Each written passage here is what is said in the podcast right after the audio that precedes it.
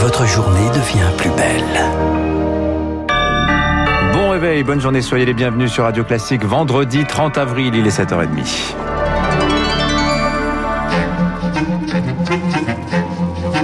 6h30, 9h, la matinale de Radio Classique avec Dimitri Pavlenko. Et bienvenue à vous si vous nous rejoignez sur Radio Classique. Ravi de vous accompagner jusqu'à 9h, l'heure du journal avec Stéphane Jeunesse. Stéphane, dès le 19 mai, il nous faut retrouver notre art de vivre à la française. Hein. Ce ne sont pas vos mots, mais ceux d'Emmanuel Macron. Le président de la République présente ce matin dans une interview accordée à la presse quotidienne régionale les grandes étapes du déconfinement. À partir de lundi, nous pourrons nous déplacer dans toute la France sans limitation.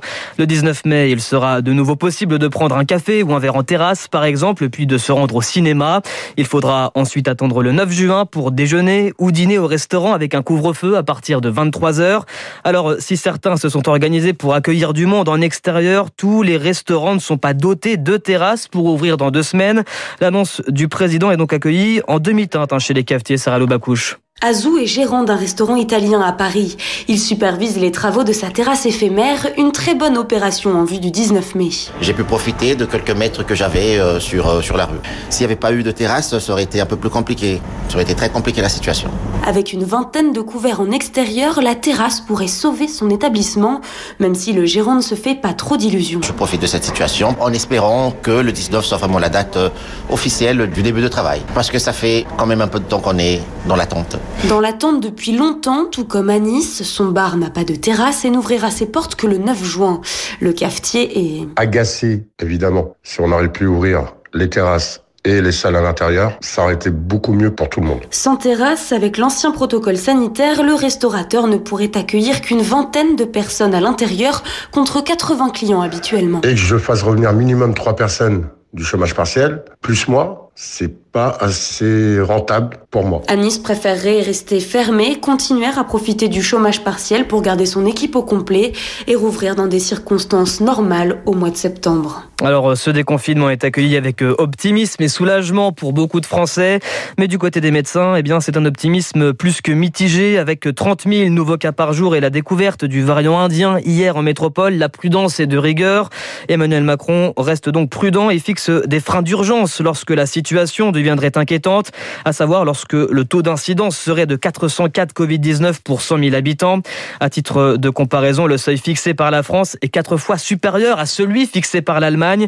Alors, devant ces chiffres, le professeur Gilbert Deray de la Pitié-Salpêtrière à Paris est plutôt sceptique. On a un peu oublié le sens des chiffres. Je vous rappelle que le seuil d'alerte c'est une incidence de 50 cas pour 100 000 habitants. Il n'y a plus aucun endroit en France où on est à 50 pour 100 000 habitants avec le maintenant. On considère, pour des raisons qui moi m'échappent totalement sur le plan sanitaire, que quand on est à 200, à 250, c'est bien, uniquement parce qu'on se compare et qu'on se dit, ah, regardez, euh, en Ile-de-France, ils sont à 500, à 600, à 700, donc nous, on n'est pas si mal. Et effectivement, avait été sorti d'un chapeau un chiffre de 400 euh, qui avait semblé être un seuil, mais c'était pas un vrai seuil que, sanitaire que nous avions validé. Nous sommes encore en pleine épidémie, plateau très élevé, et donc c'est une prise de risque. Le professeur Gilles Berderet de la Pitié-Salpêtrière, joint par Rémi Pfister. Alors les soignants sont sceptiques hein, sur le canevas de ce déconfinement, mais pour les directeurs de théâtre, bah, c'est le soulagement. Hein. Les trois coups du brigadier qui ont tant manqué vont enfin pouvoir résonner dans les salles.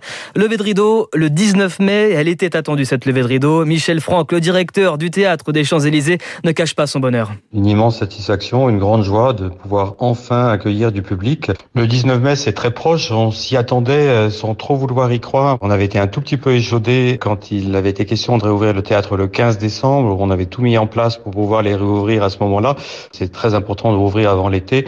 On rentre dans une période où on va lancer la saison prochaine. J'ai pris la décision de commencer euh, les répétitions de notre dernière opéra scénique, La Somnambule. Notre première est le 16 juin. C'est difficile de rouvrir financièrement avec une salle qui n'est pas pleine, mais c'est mieux que rien. Le spectacle vivant va y gagner très certainement. Michel Franck, le directeur du théâtre des Champs-Élysées à Paris, joint par Elodie Wilfried. Alors à partir du 19 mai, on pourra donc boire un verre en terrasse, puis aller au théâtre, mais on ne pourra pas aller danser en boîte de nuit. Et non, Dimitri, les enceintes et les stroboscopes des discothèques restent éteints.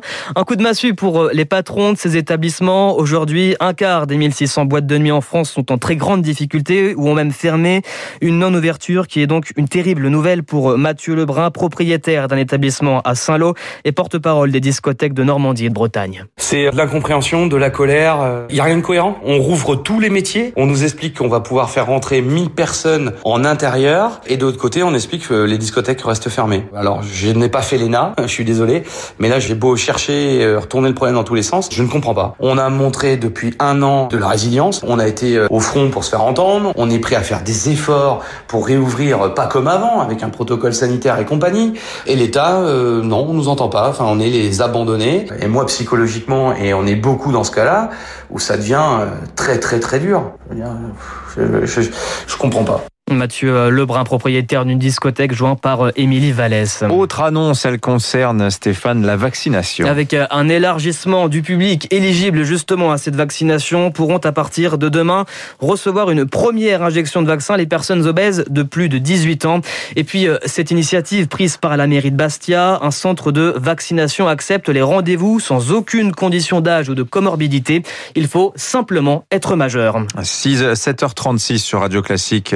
C'est une journée d'hommage national également ce vendredi. Hommage à Stéphanie Montfermé, cette policière assassinée la semaine dernière dans le commissariat de Rambouillet.